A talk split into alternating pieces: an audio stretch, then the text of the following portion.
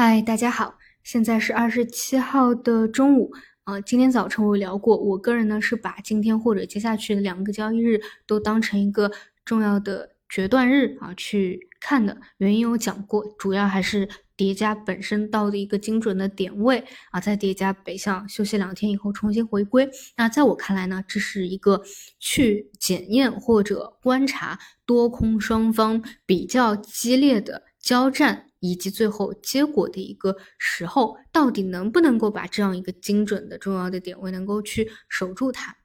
那么今天实际的走势是怎么样呢？啊，首先啊，先是一个。高开低走，如果你要说开盘的话，啊，还是空方占优的啊。虽然高开低走，大家已经比较习惯见怪不怪了，但是呢，你看明显啊，还是有一些啊空方的一个动作的，比如说选择了东财啊去进行一个下砸。那实际上呢，你在这个股市里面啊，但凡有过两年的啊，你应该知道，无论是哪一次啊，过去的那个那个短期的一个阶段底部啊，都是。有这样的一个东财加速下跌的这样的一个环节啊，所以今天早晨有做出这样的一个动作，但说实话，这个在我看来真的。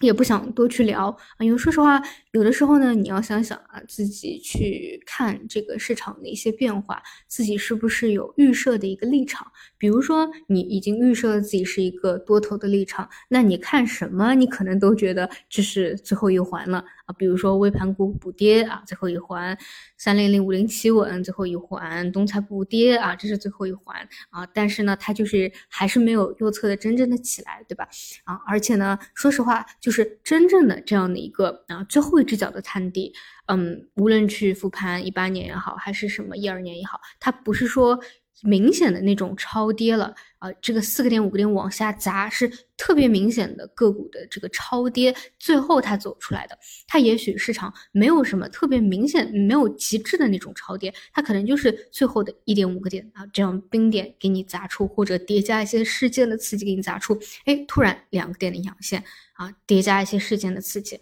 它就走出来了，所以呢，我也不会把说一定要说啊，这个在在补跌到极致啊，什么要要大跌啊，去当成什么样的一个标准啊？只能够说上午发生了这样一个事件，去去聊一下啊，仅仅是去聊一下而已。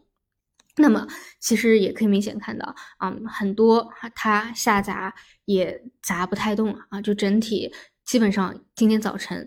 也是在。这个关键的四千四百点附近啊，就不断的盘，不断的盘，不断的争夺以后啊，临近中午暂时是多方占优，后面还免不了折腾啊，我们就去看短期的一个结果就好了。那暂时上午啊共振的反而是早晨有下砸一波的东财所属的板块，券商的方向啊，这个啊单日不算数啊，前两天是新能源托底，嗯，一定要看真正确立两个点。甚至三个点阳线的那个时候啊，那个时候市场共振的一个板块的一个表现，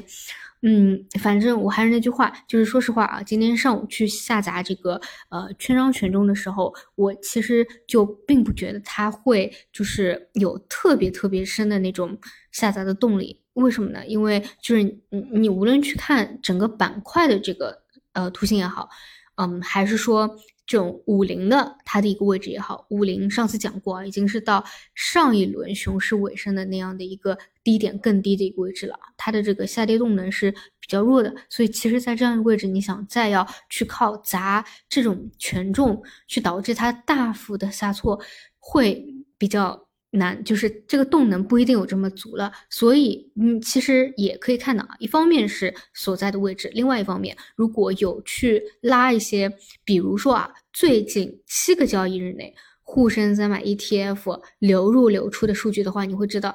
已经是全部的进进行一个净流入了，这一点其实在过。前一个月还不是这样的啊，之前之前主跌的时候还没有我们看到企稳迹象，或者说大小盘风格上啊这个差距缩小的时候，是在净流出的。最近七个交易日连续的净流入，这个非常的关键啊，这一点，嗯，也是为什么现在啊一些权重相对嗯比起一些小票比以前稳定的一个原因啊，之前都是中证两千微盘股占优，而且是遥遥领先的。但是从上个月开始我就去讲啊，一个到达了拥挤度的极值，一个是极低值啊，未来总有一个时间它会发生变化的。这个逐步的、逐步的，其实你看现在的差距在越来越缩小了。那么后面到底会不会再发生一些改变？就走一步看一步，好吧。好的，那么以上就是今天五评的内容，那我们就收盘再见。